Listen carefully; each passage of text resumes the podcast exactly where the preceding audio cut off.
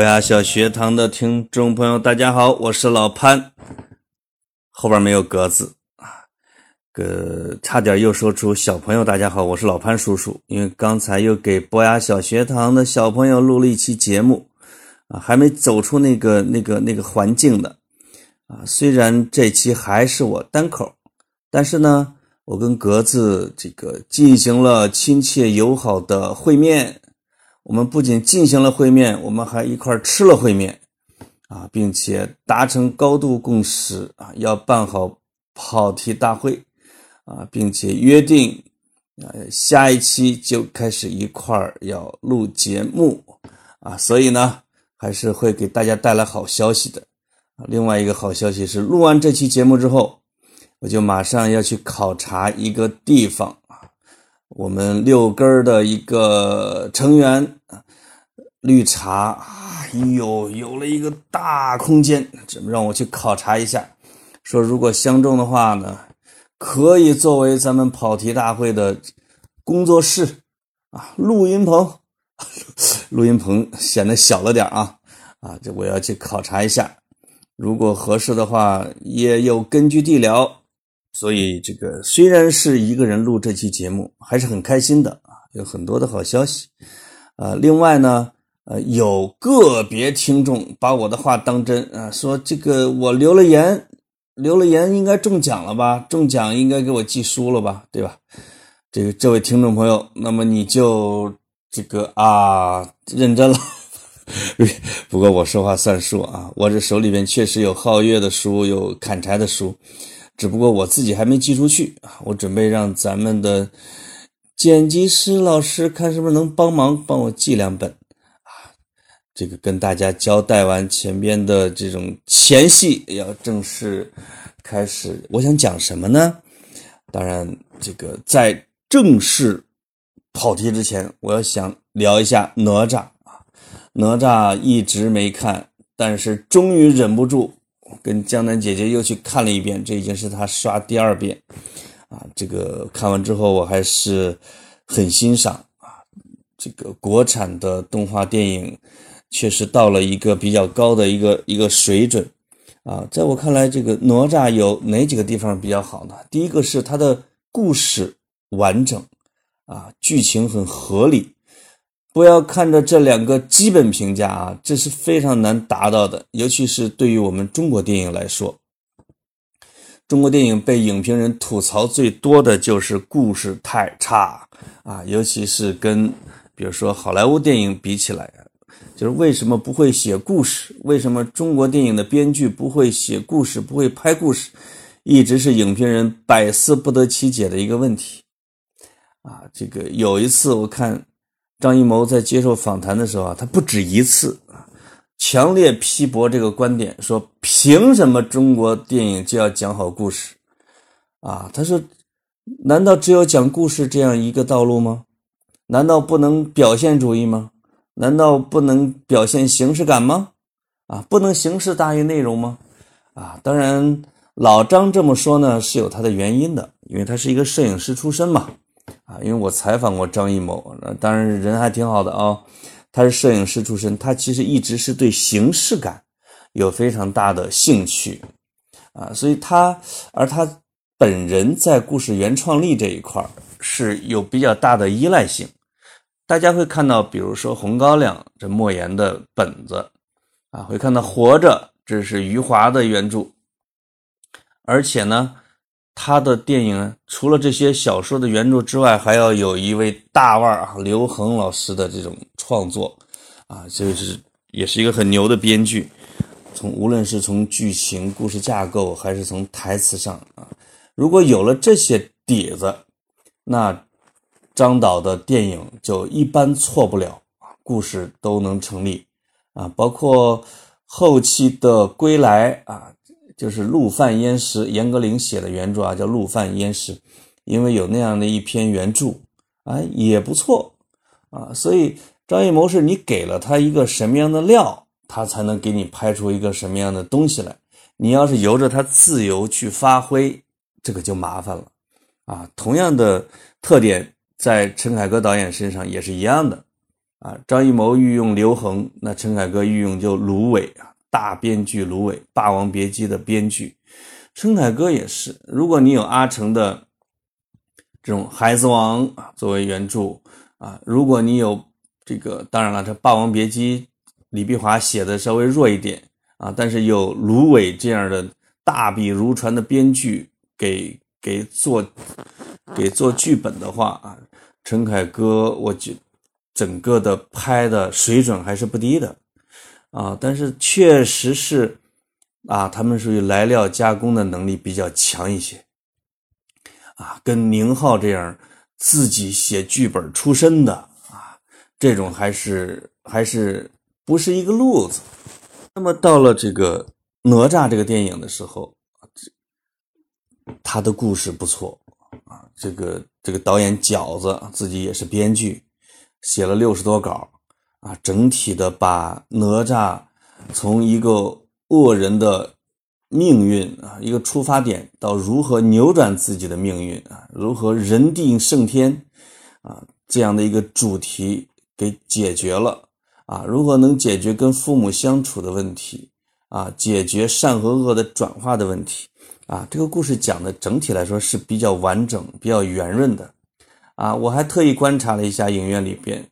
呃，是有一些人在抹眼睛啊，当然包括我本人啊，但这个抹呢，不是被煽的啊，它是被故事推的，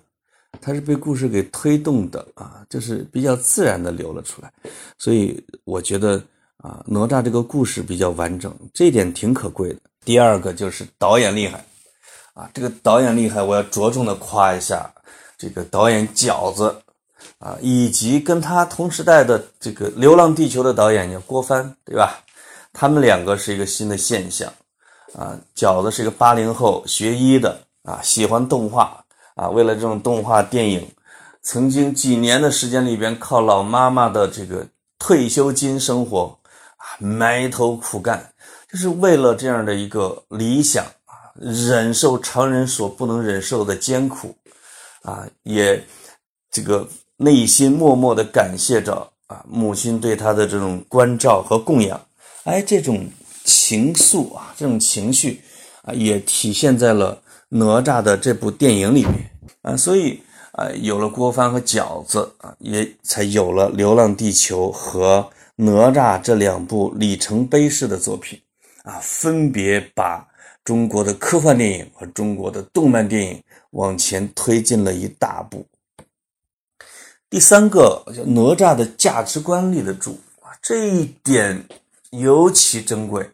啊。电影中国电影的价值观确实也是经常会被诟病啊。人们在讨论中国电影就是为什么不够深刻啊，为什么不够具有悲剧性或者是史诗性啊？这样的时候，往往会分析，比如说东西方文化的差异啊。啊，这个宗教背景的不同啊，啊，这个世俗社会文化的结果呀，等等，啊，因为说这个好莱坞电影，比如说《蝙蝠侠之黑暗骑士崛起》，啊，它用的就是古希腊悲剧的这样的一个大的模式，啊，有的呢是以圣经故事为模板，啊，它有这种经典啊，这种架构来。来作为一个底色和基础，啊，它容易把故事给写好，有母本嘛。那中国的电影呢，因为呃缺少这些东西啊，容易显得比较单啊，或者说缺少一种悲怆，或者说缺少一种灵魂和宗教上的这种感染力。总的来说，就是在电影的价值观层面比较薄弱。当然是有它的现实困难啊，因为价值观可不是随便就能讲的，它还是有一些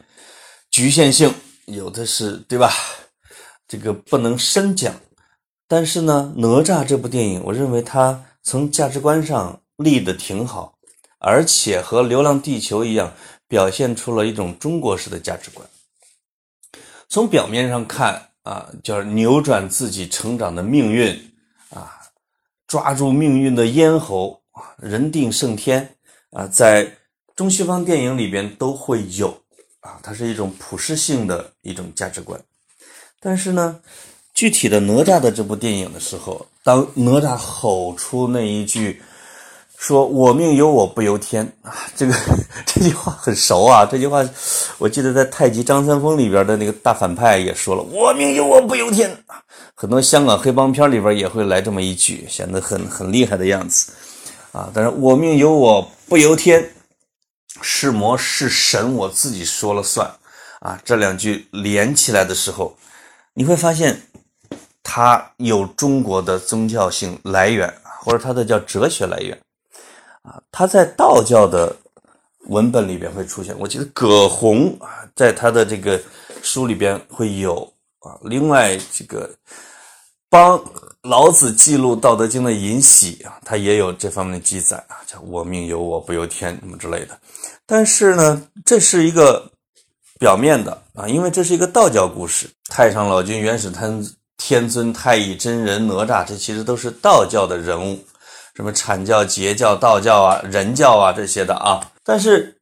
刚才我说的“我命由我不由天”啊，是是是魔是神，我自己说了算。在我看来，它更接近中国最更本真的一个价值观呢，是从孟子啊，也就是儒家里边的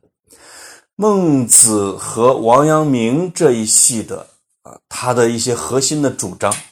孟子其实是特别有侠气的一个人，啊，他就我扬我浩然之气，对吧？道之所在，虽千万人逆之，吾往矣。啊，这这这是一直被中国的知识人和传统文人所传颂的。另外，他是最早提出良知这个概念的啊，并且被王阳明大师给引用、给扩充、深化。成了他的一个核心主张，啊，这个王阳明除了像咱们都知道的啊，知行合一这种，啊，致良知是他的根本的一个主张，他他一直是认可人心就是宇宙，宇宙就是人心，啊，这样的理念，啊，其实王阳明是从佛教里边，我觉得吸取了很多营养，把它给运用到儒教、儒家。啊，给儒家的这种思想体系其实又激活了，增加了新的动力，海纳百川嘛，啊，所以这个王阳明经常说破山中贼易，破心中贼难啊，不是贼难，是破心中的贼很难啊，就是与自己内心的善恶之念做斗争啊，留存心中的一份良知，并且来让他来指导。自己的行为，让自己成为一个更好的人，啊，这是王阳明的一个核心思想啊，一个致良知的思想。那么在这个电影里，我觉得他表现出来的，实际上就是只要你心里边存了这样的一份良良知啊，一份善念啊，那么你其实是可以扭转善和恶的恶的关系，你可以把恶变成善啊，你可以最终求得一个善果。这是哪吒的成长的过程啊，也是他寻道的一个过程啊，也是他找到更好的自己的这样的一个过程。那哪吒看似是一个这种顽劣的少年啊，经常打打杀杀，祸害老百姓，但他并不是真的祸害，他是淘气啊，或者他是跟他们玩他是被孤立之后的一种愤懑。从很多细节其实是可以看出来，他是愿意去接近人啊，想跟他们处好的。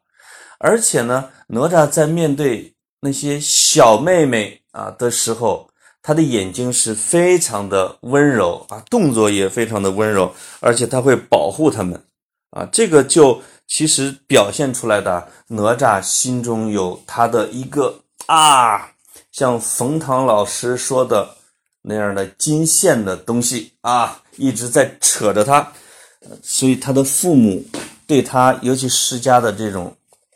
完全无私的爱啊，同时也是在扯着他，来帮助他啊，就是等于说战胜了自己啊，战胜了恶念啊，成为一个更好的一个人。我觉得这是价值观立得住的东西。所以从故事上啊，从价值观层面啊，这个能站得住，我觉得这个电影是比较完整的，也比较合理的啊，它的它的情节的推进也是比较科学的。所以在这里啊，这个祝贺哪吒啊，也祝贺以前的这个《流浪地球》，我这这两个导演都做了非常了不起的工作。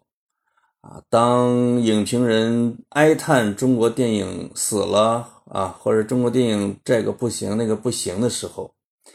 我们很欣喜的发现，啊，有一些真正的电影人在埋下头，在追寻自己的梦想。他们不是走的学院派，他们走的类似于像昆汀那样的，像科恩兄弟那样的。啊，或者说叫沃卓斯基他们这个兄弟，或者是姐妹，或者是姐弟这样的，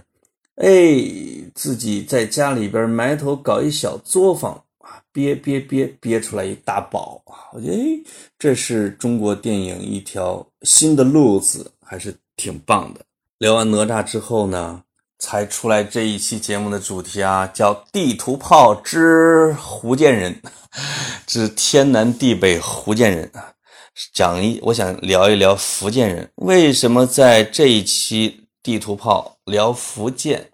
我想大部分听众还是都能够意会到，因为福建人在这一段时间里边是非常热，他们在朋友圈呼朋唤友，说要组团去澳门。要组团去 Hong Kong，啊，要这个要把失去的东西一定要拿回来啊，特别像小马哥说的，啊，就是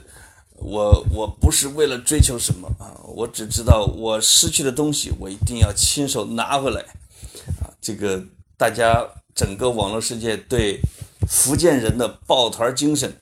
啊，对福建人的这种。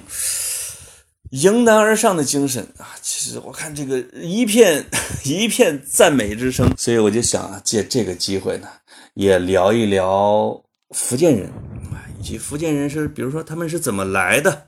啊？福建人有什么特点？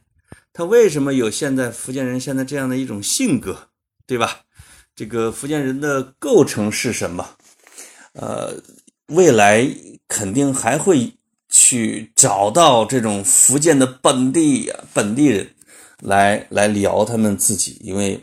当然了，是向自己家乡开炮是最没有忌讳的，最下得去狠手啊。咱们这些外乡人聊的时候啊，因为不够了解他们啊，因为我们是客嘛，我们还是要我们还是要对人家有一点尊重，因为你有时候你说的不到位，你说错了啊，会贻笑大方。福建我去过厦门、泉州、晋江啊、安溪啊，主要就是厦门和泉州这一片儿，尤其是对泉州的印象非常好啊，因为我在我原来公司的时候做过一个项目，叫住在书店。当时呢，福建这个泉州有一个书店叫风雅颂书店，名字非常好，它的书店的这个。样式更好啊，所以我去泉州去过两三次，啊，把它的大大小小的古迹呢也游了一遍，而且还去了一趟安溪。安溪是泉州下边的一个县，去安溪做什么呢？安溪有一个文庙，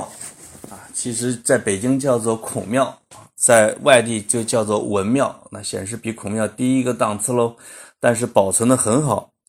那个在这个抗日战争时期啊，那个文庙是曾经的集美中学和集美小学啊，应该叫集美小学，总之是集美吧啊，他们的一个临时的校址，是为了躲避日军的一个临时的校址。著名的画家黄永玉，这个湖这个湘西人，也就是也是沈从文的表侄儿啊，他上的就是集美学校啊，他在。安溪的这个文庙里边啊，整整待了六年，度过了这个抗日战争的大部分的时间，而且还退学了，就是确实是不爱学习，太喜欢玩啊，确实退学了。这个呃，我们六根的老大李辉老师呢，就带领我们，去安西的文庙就开了一个发布会。这个发布会呢是黄永玉他的系列的自传体作品，叫《无仇河边的浪荡汉子》，其中的一部就是，呃，这个我忘了书名啊，就是讲的这个流亡时代，主要是讲在安西的这段时间。所以，所以呢，就去了安西的文庙开了这本书的发布会。哎呦，这个太应景了，这个这个实在是太应景了。黄永玉的儿子还参加了发布会。泉州呢是一个文化繁盛的地方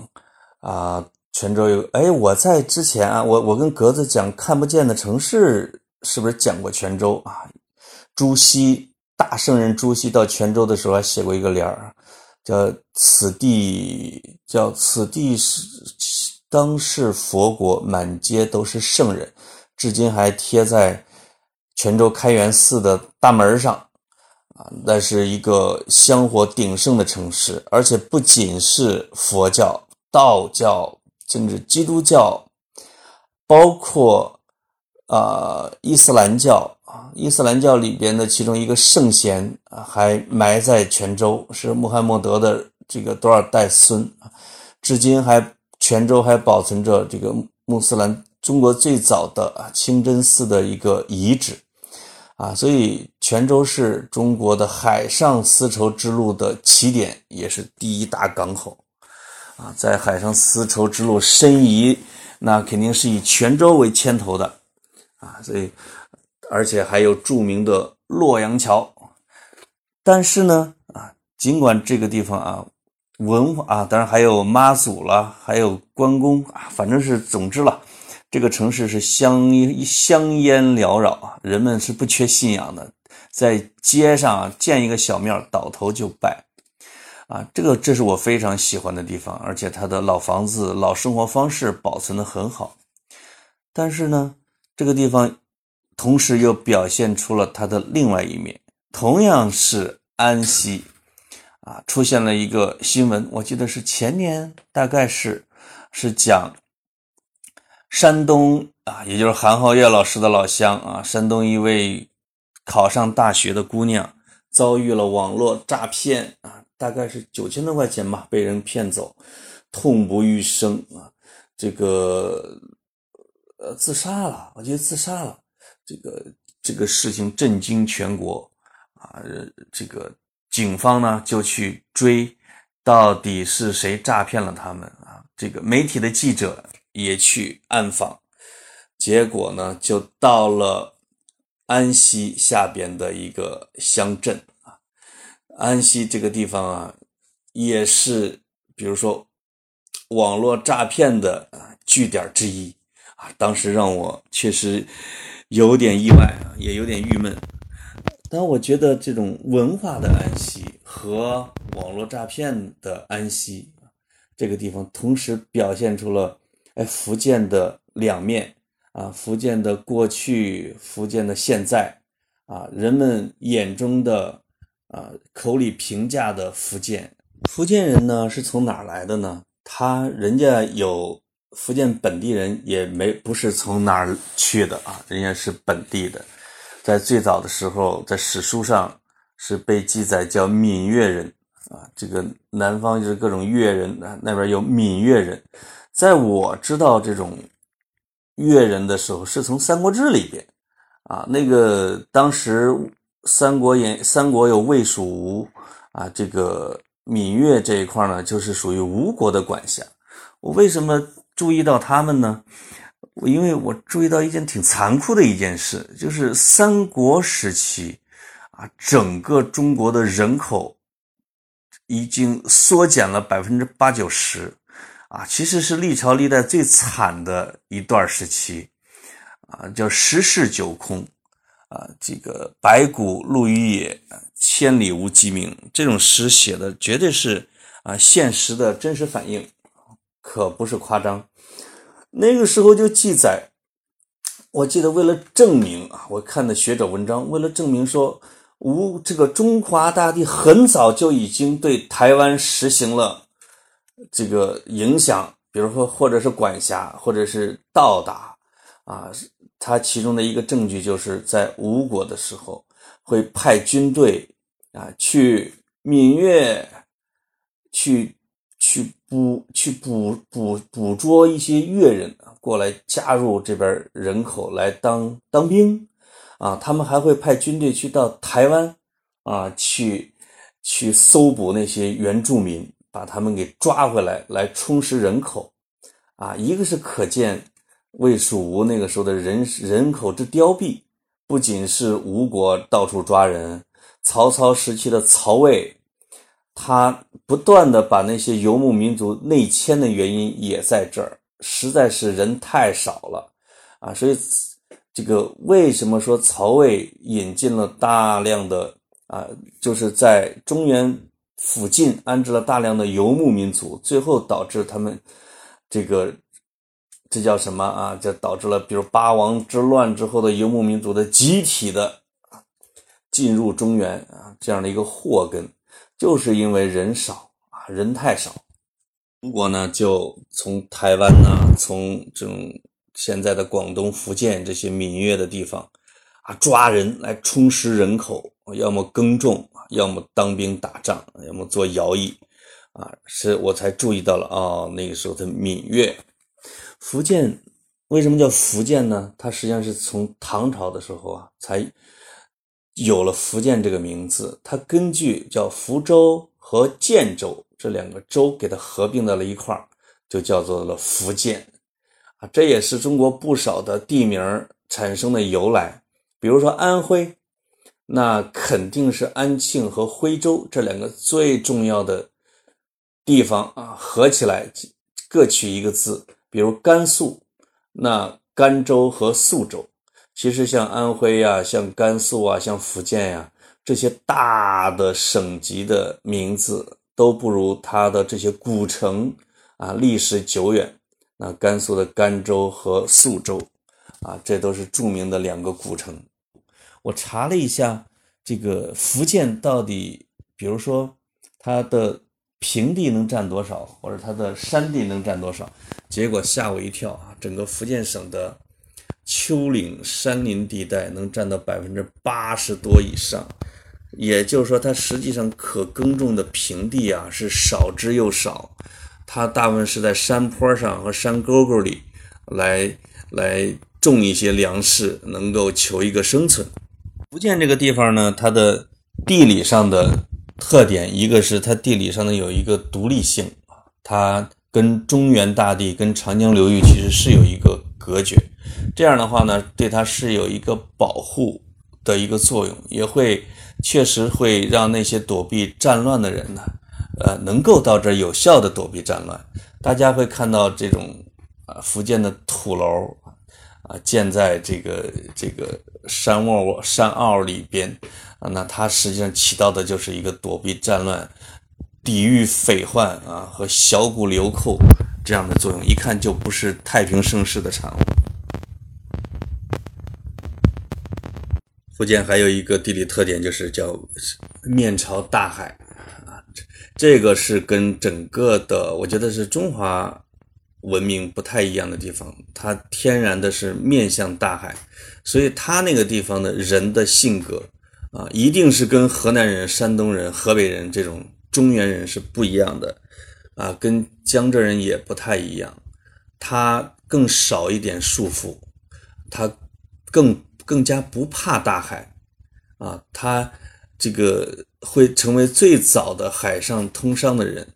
啊，如果中国做海上丝绸之路，那一定是他们打头炮；如果中国通行海盗，通行这个有有倭寇匪患，那他们也会首当其冲。如果中国这个叫向阳开向阳开眼看世界啊，那他们也是第一批睁开眼睛的人啊。这个是一个地理上决定的既有他们的环境的封闭性啊，又有又有这种面朝大海的这样的开放性。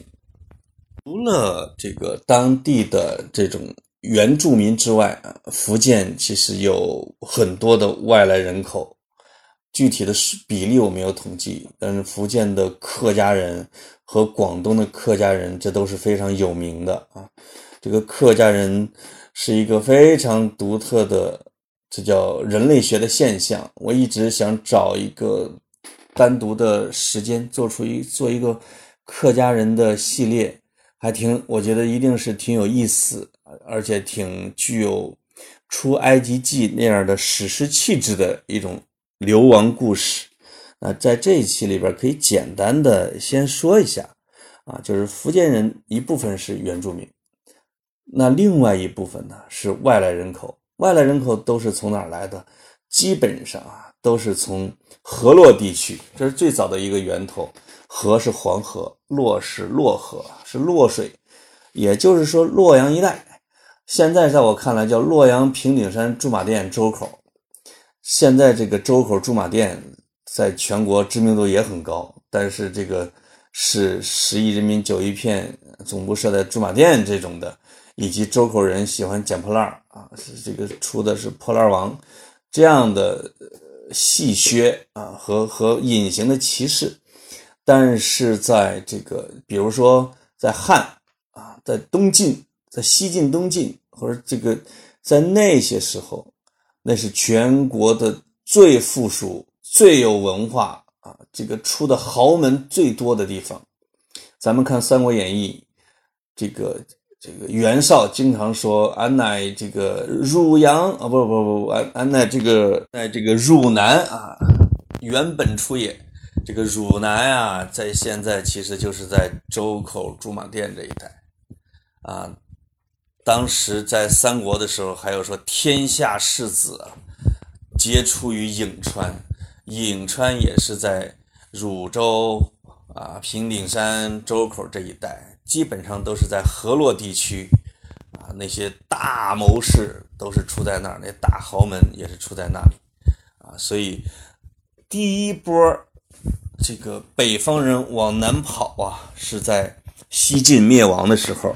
啊。大家都知道，西晋爆发了这个八王之乱，就是司马家这一家人，我对他们印象一直不好啊。除了他们是篡的啊，篡位这样的一个，哎，这个这个打法之外，另外他自己的内部管理是一团糟啊！这八王之乱，这八司马自己互相打，啊，互相打，把国力给打空了，把城市给打废了，这是一个因素之外，这它导致的一个极大的后果是，这个是这个游牧民族的进入啊，从此。开启了这种这个五胡十六国这样的，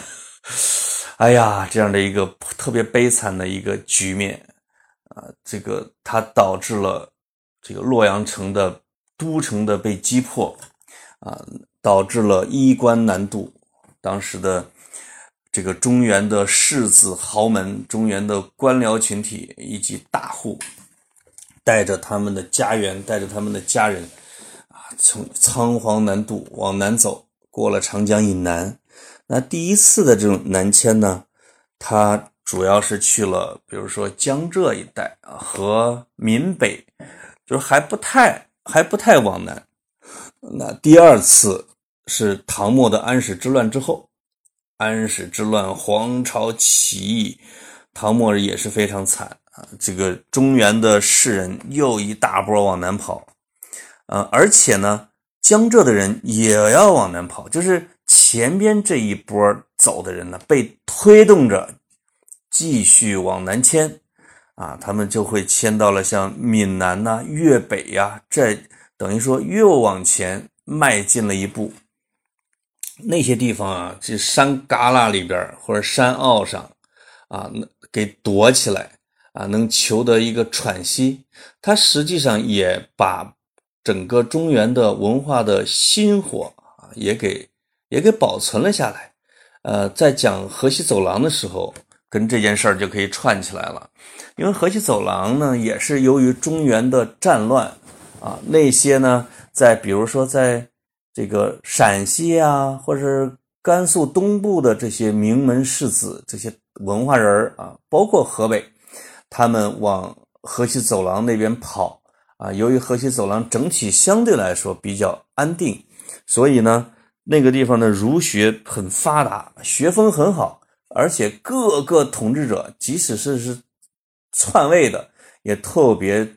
尊重这种儒家学者，用他们来治国，所以这个叫这个西凉学派或者叫河西学派啊，保存了中国文化的香火。那么。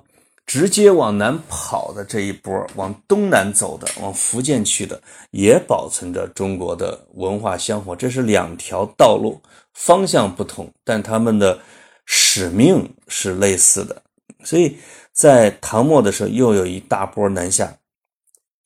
第三波中原人的往南迁是北宋和南宋啊，一波呢肯定是北宋沦亡的时候啊，一波是这个南宋。沦亡的时候，南南宋已经，呃，主要还是北宋灭亡的时候吧。南宋的时候已经统一全国了，已经很难跑。但是呢，在南宋的时候，也是在不断的从北方往南方走，而且从南方往南方的南，啊，往东南更走，甚至出海，对吧？甚至这不是说。北宋这个《水浒传》里边有几个将，我忘了他的名字了啊，跑到爪哇或者这个婆罗洲那边去当小国王去了，啊，确实有出海的啊，那时候已经成了最早的这种下南洋，啊，这第三波是两宋期间，从赣南闽西到粤东粤北，那基本上看都已经到了粤东了啊，都已经把广东全境都覆盖到了。第四波是明末清初的时候，这明末清初，清朝又是从北往南打，啊，北方人又要往南跑，这这里边有一个变化啊，一个是中原人往南跑的一个过程，另外一个是往南迁的这一波一波往南迁的这种中原人啊，后来现在后来已经被叫做客家人，他们内部的人口的膨胀。啊，不得已从人口过度稠密的江南下到福建、广东这些丘陵地带啊，这种炎热的地方，自然条件不那么好的一些地方。另外，还有一部分福建人跟着郑成功到了台湾啊，台湾的客家人的绝大多数都是从福建过去的，至少四五百万吧。第五波是。太平天国，在这个中原人南迁的过程中啊，太平天国一直是没有被特别重视，但实际上太平天国对这个客家人外逃下南洋去，散落在香港、澳门和海外，起到了非常巨大的推动作用。因为太平天国是非常少有的啊，在南中国起义的。而且持续时间这么长，规模这么大，可能要让整个人口自然减损、非自然减损几千万甚至上亿的一个大的农民起义啊！这是太平天国，所以这有的学者是认为啊，整个的中原人的南迁分为五次，有的认为分为六次甚至更多啊，在这里边采纳的是。有一个客家人的学者叫罗香罗香林啊，他是最早的专门研究客家人历史的一位学者啊，他有专门的专著，至今也是最重要的研究客家人的著作啊。就是整体的这种五次南迁是一个基本的一个骨干啊，那种说六的或者是更多的，他有时候会有一个细的一个拆分，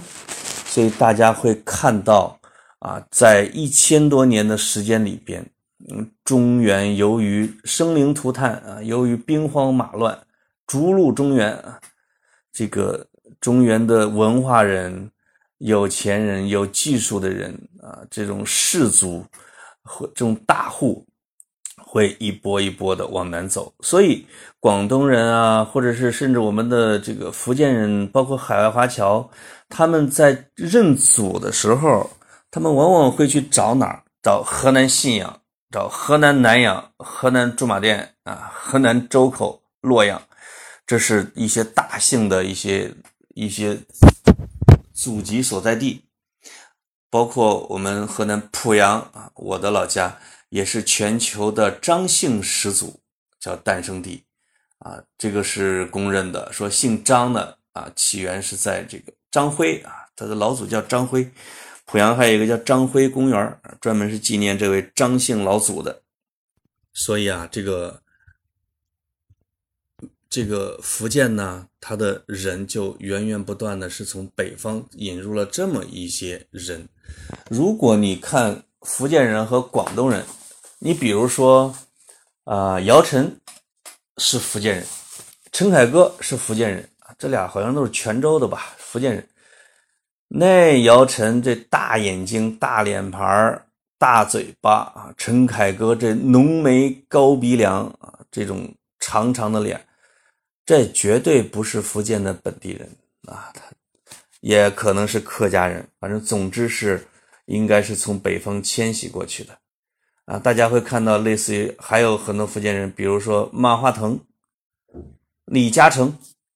啊。像李嘉诚和马化腾这长相啊，尤其是李嘉诚，这也是北方人。有一个说法叫做“南人北相”啊，尤其是奇异之事。这个“南人北相”在我自己看来啊，他实际上就是他有他他的祖先是在北方，他这一路颠沛流离是从北方流落到了南方，他是有他自己的文化祖先的。也有他的文化底蕴，所以这些人呢，他给当时的江南、福建、广东带去了先进的生产的技术工艺，啊，也带去了一整套的教育方式和教育制度，啊，也让南方的这种科考，啊，这个教育水平大幅度的这种这种跃进。啊，一跃成为中国最富庶的文化最昌盛的这样的一个地方。那随着这种近代的到来啊，比如说随着啊郑成功的，比如开辟台湾，对吧？或者随着客家人跟本地人的人口的发生了大规模的冲突，因为人越来越多。而他们不像北方是千里沃野啊，就福建和广东其实可耕种的良田没那么多啊，它慢慢的会人才或者就是说会本地人和客家人会发生由于人口的上涨会发生冲突，这个冲突还是很厉害啊，所以呃会推动福建人这个往海外走，往耕地更多的地方。往经商更便利的地方，甚至去美国去修铁路，这种被人骗去，或者是被淘金梦、被发财梦，啊，给吸引着去海外的这些地方，所以广东和福建又成了中国就是下南洋的一个前沿阵地啊！这也是为什么说新加坡、马来西亚和印尼有那么多的客家人。有那么多的福建人，有那么多的广东人的原因，啊，这也是台湾为什么有那为什么跟福建简直是血脉相连，都分不开，家家户户都是亲戚这样的一个原因，啊，这也是为什么说香港六百万人口，其中一百多万都是福建人的原因，啊，他们在近两三百年的时间里边，啊，往外跑了，啊，一个。非常重要的一个原因是械斗啊，这个在中国的正史里边其实是不太记载的。这个械斗指的往往是从清朝，因为大家知道清朝的人口啊，由于这个吃上玉米了，吃上土豆了吧，迅速的突破了一亿、两亿这样的大关啊。从咸丰年间开始，从北方迁到。有主要是广东啊，福建、广东去的这种北方人和本地人，由于人口的膨胀，发生了在抢占耕地这样的大规模的械斗冲突啊。有的学者统计，仅仅广东在一百多年的械斗里边啊，就是死伤过百万，这已经相当于一次大型的农民起义。或者是几次大型的战争的死伤的人数，而它仅仅是械斗啊，它是相邻的村啊、相邻的乡镇、相邻的县来组织动员起来啊，这个外乡人就是客家人是一大群体，本地人是大群体。在最早的时候，这客家人由于他组织严密规范，因为他在一路南下的时候啊，和他在不断的漂泊搬迁的时候啊，他就是一支有组织的团 team，对吧？而本地人是比较零散的啊，所以一开始呢是客家人欺负本地人。啊，打的说四零八落，啊，甚至真的是打出打到南阳去了啊！这个而且非常狠，武器也先进。但是那些有钱的本地人，以及说在南阳已经发了财的这个本地人啊，会说买枪啊，买刀来提供给本地人啊，而且吸取了这种教训之后，作战经验大涨。啊，双方就互有胜负，最后互相啊伤亡惨重。这个是这个这个客家人和当地人的械斗。如果大家有兴趣，其实可以找一下，有专门的学者来进行这一块的研究，甚至包括啊太平天国的起义啊跟这个。客家人和本地人的大规模的械斗和不可调和的冲突都是有关系的，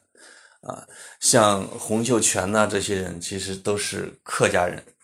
你像杨秀清啊，为什么冯云山能去杨秀清他们烧炭的山里边能传教传的这么顺利？因为他们杨秀清带的也是以客家人为主体，他们没有耕地。啊，他们成了工人，成了烧炭的工人，成了流民，他们自己已经先组织起来了，啊，而他们这种被压迫的这种地位，这种吃不上饭的这种地位，就是当时的本地人和客家人的冲突所造成的，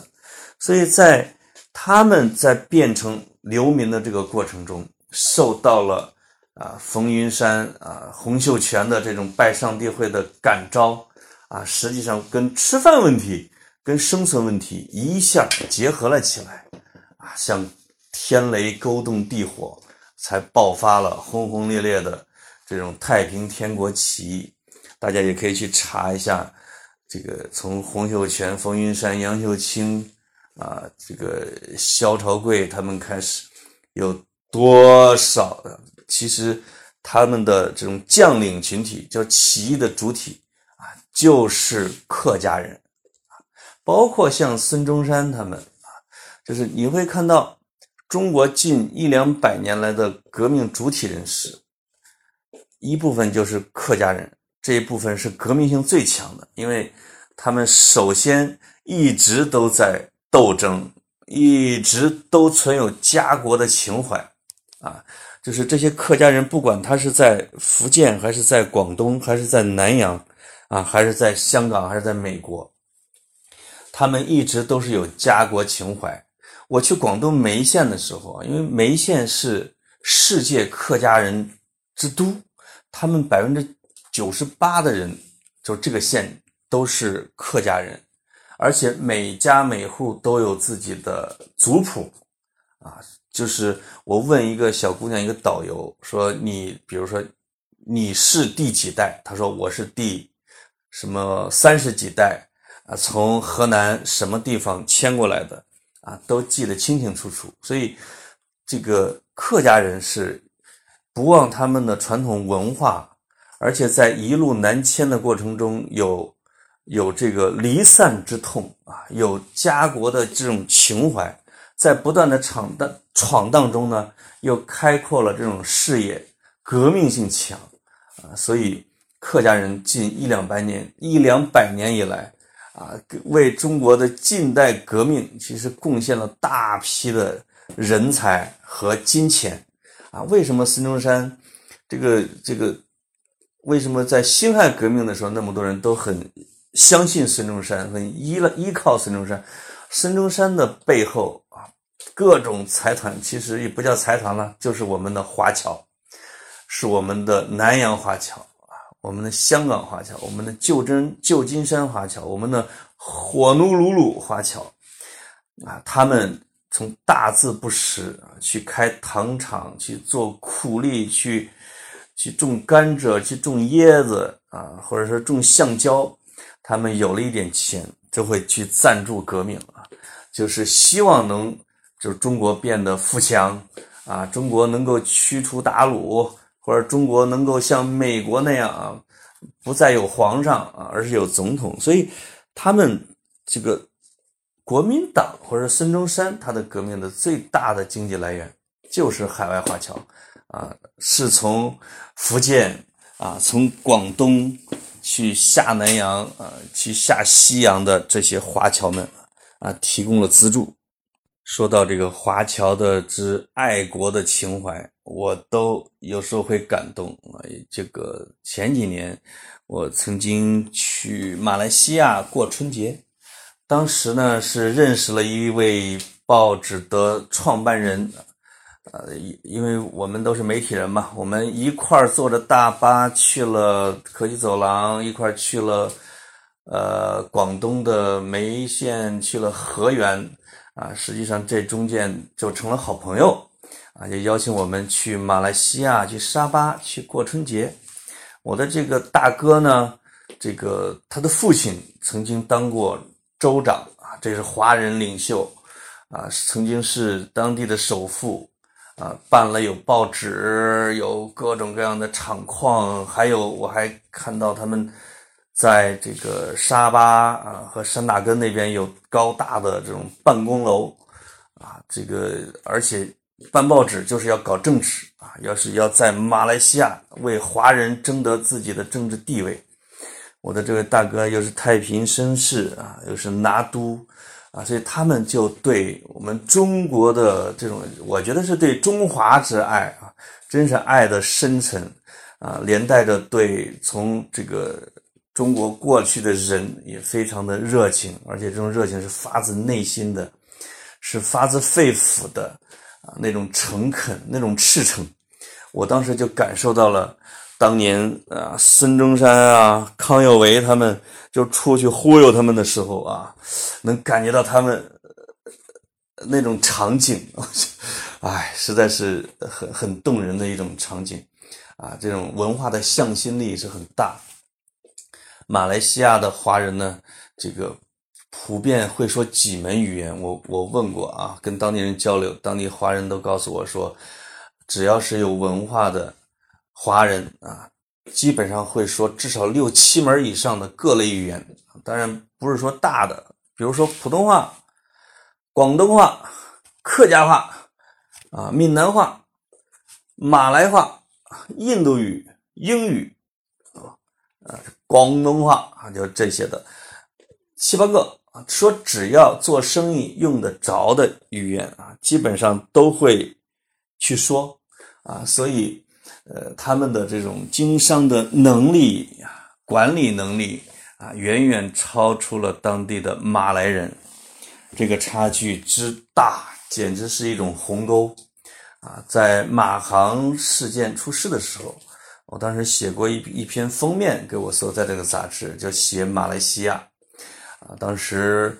就翻马来西亚的历史书啊，马来西亚人自己曾经写过说。华人会把我们马来人给赶入丛林啊，总有一天会把我们会赶入丛林。我我问过当地的这种华人，这这些朋友，人家说，这个如果真是不加限制，完全自由竞争，市场的公平竞争，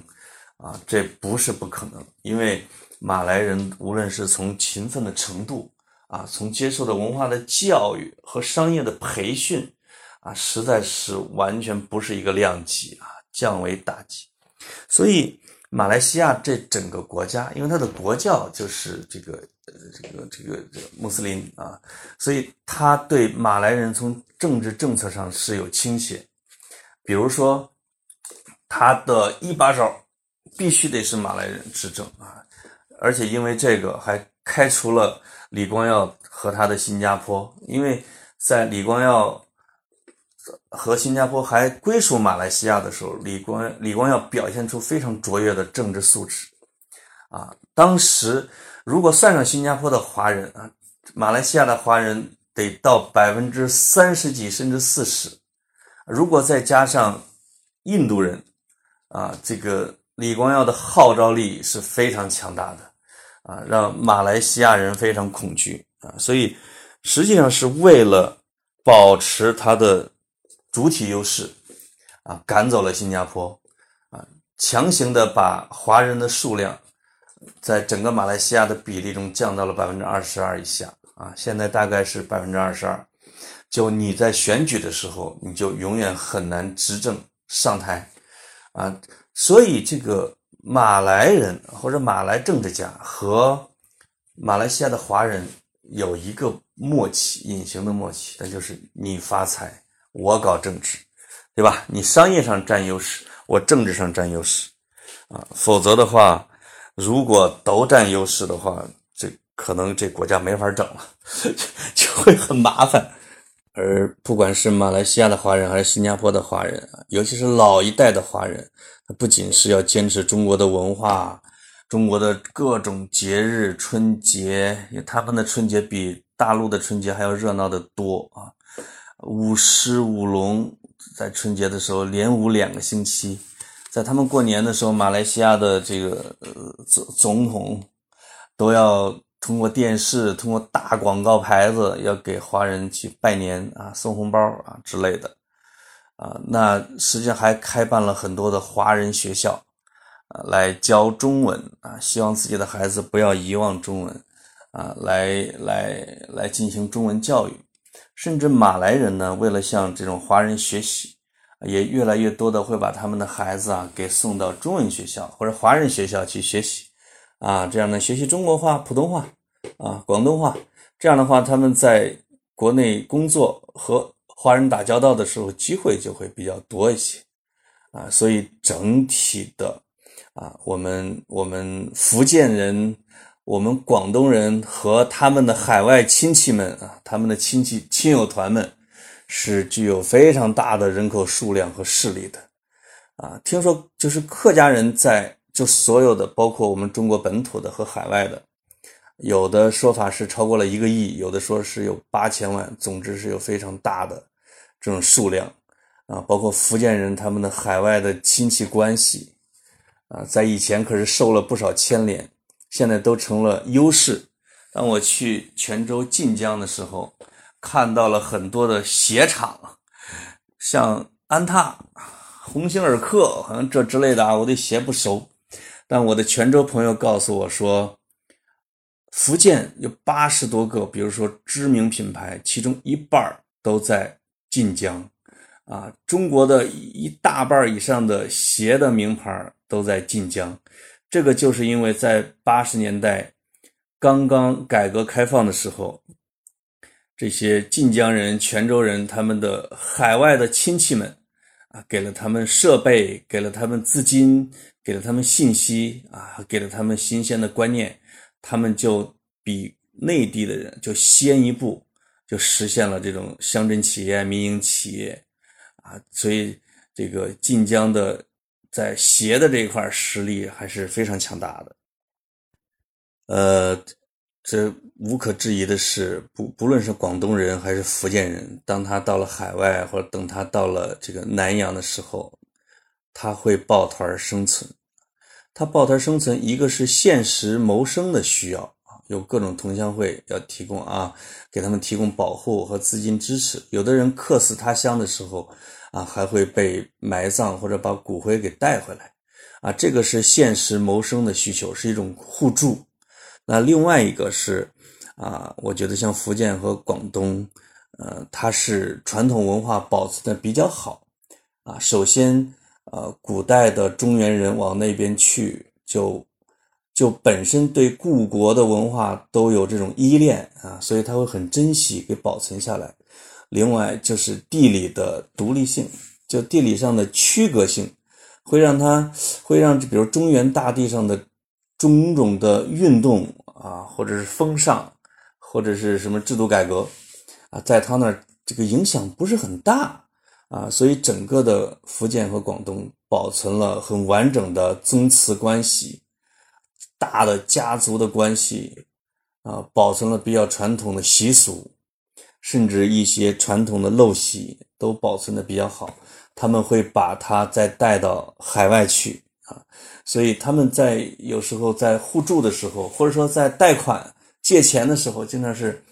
一个村一个村子的出动，或者一个大家族一个大家族的出动来互助，邻里守望，正经的啊，邻里守望。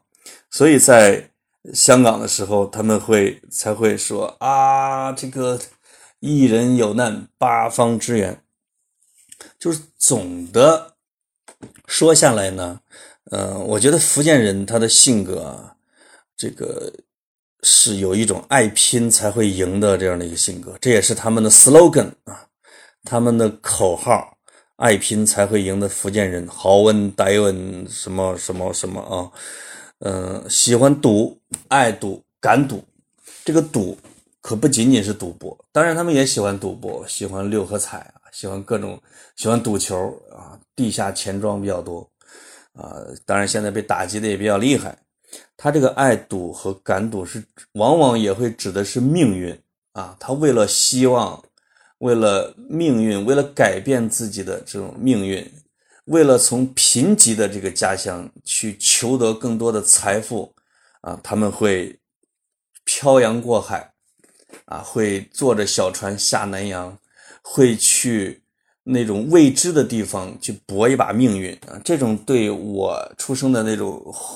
背朝黄土背这个面朝黄土背朝天的这个中原人啊，其实是难度很大的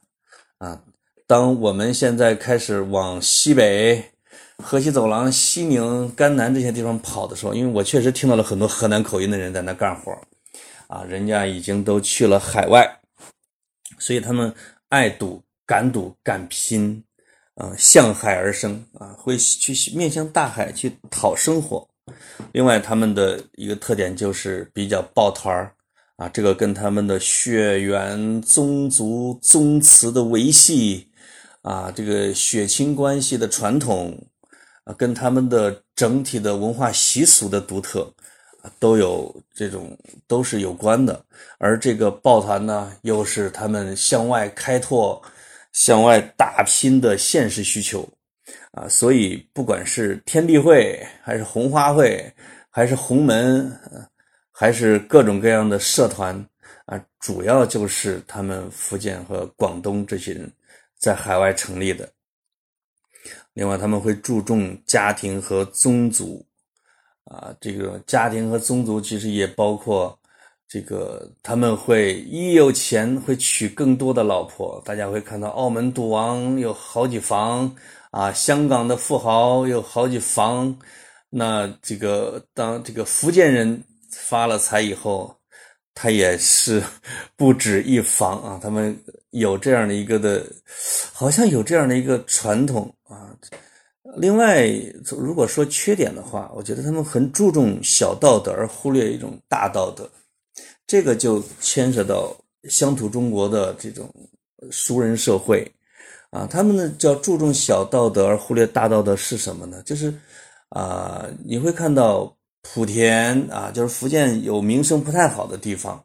啊，比如以前会是卖假药啊啊，会在各种医院里边做。治疗各种绝症和疑难杂症、杂症啊啊，有时候还会有这种更高级一点的诈骗，嗯，还会办寺庙收钱啊，就是脑子活嘛，但是路子难免有时候也会不正啊，所以这个他们忽略了这种在大的就是君子爱财取之有道的这一块不注意，不不是很注意啊，而信奉这个。笑贫不笑娼，或者说有钱啊才是一切这样的一种价值观。那注重小道德呢，就是包括像赖昌星啊，我去这个赖昌星的家乡的时候，发现赖昌星在当地的名声竟然不错，因为他他们认为他赚的是这个走私是赚的政府的钱，而他在当地乐善好施啊，待人和气又孝顺。哎，那是一个在小道德方面，哎，比较能站得住脚的人。大家也经常会传播说某某某在外边是一个挺坏的一个，但是他在家是一个孝子啊，他在当地做了很多的公益啊，所以，所以他们是注重一种小的道德，而忽略一种大的道德。就是在熟人社会里边，他会讲究道德的规范和伦理，而进入到陌生人社会的时候，就会行为失范，失范啊，就会违反法律，去去去去叫什么？去破坏法律啊！这也是我认为的福建人的一个特点。但总体来说，我对福建人是有亲切感的。我认为他们保持着。呃，过去中国的某种的影子啊，不管是它的正面还是负面，或者它的黑面还是它的白面，啊，它能让我看到古代中国的一点啊香火啊，或者说看到从他们的语言里，从他们的行为规范里啊，能看到中国的一些传统啊，当然有精华，有糟粕。而在我们北方啊，在铁骑之下啊，在流离失所中啊，这个所谓的文化实际上也看不到了，你只能会看到赤贫。尤其是近几周看到一些新闻，说路过我们河南某个村的路上啊，这个井盖儿，这个货车拉了多少吨？三十吨啊，井盖儿散落在了地上。结果被附近村的人要小推车、三轮儿，一抢而光啊！这个正经是我们那人干的事儿。如果真的是，我觉得到福建的某一个村庄依山傍水的村子里边，啊，你发生了一些困难，我相信啊，他当地还是有比较强大的这种乡土的风俗的纽带啊，有他自己的。这叫伦理方面的规范，有他的家族长能保证基本的道义的，对吧？啊，所以，呃，也许都是看着别人家好吧，所以我对福建整体的感觉还是不错的。哎，又又又又地图炮了一下我自己老家啊，尤其还是井盖真是让我感觉比较丢脸。所以这一期呢。呃，我就简单跟大家聊了一下福建，其实聊的内容还是比较多的啊，把我这个客家的这个话题或者对客家的一些了解啊，也简单跟大家说出来了啊。所以，如果你听了，你对福建人有什么样的观感，或者说如果有福建的听众，你对我说的这些观点有认同或者是不认同，哎，我希望你能够通过我们节目的留言或者通过听众群。啊，有一个反馈，呃，我们可以交流啊，也挺好。妈呀，说了七十多分钟，我的嗓子都哑了，一气呵成没停点。好，休息一下，谢谢大家，我们下周再见。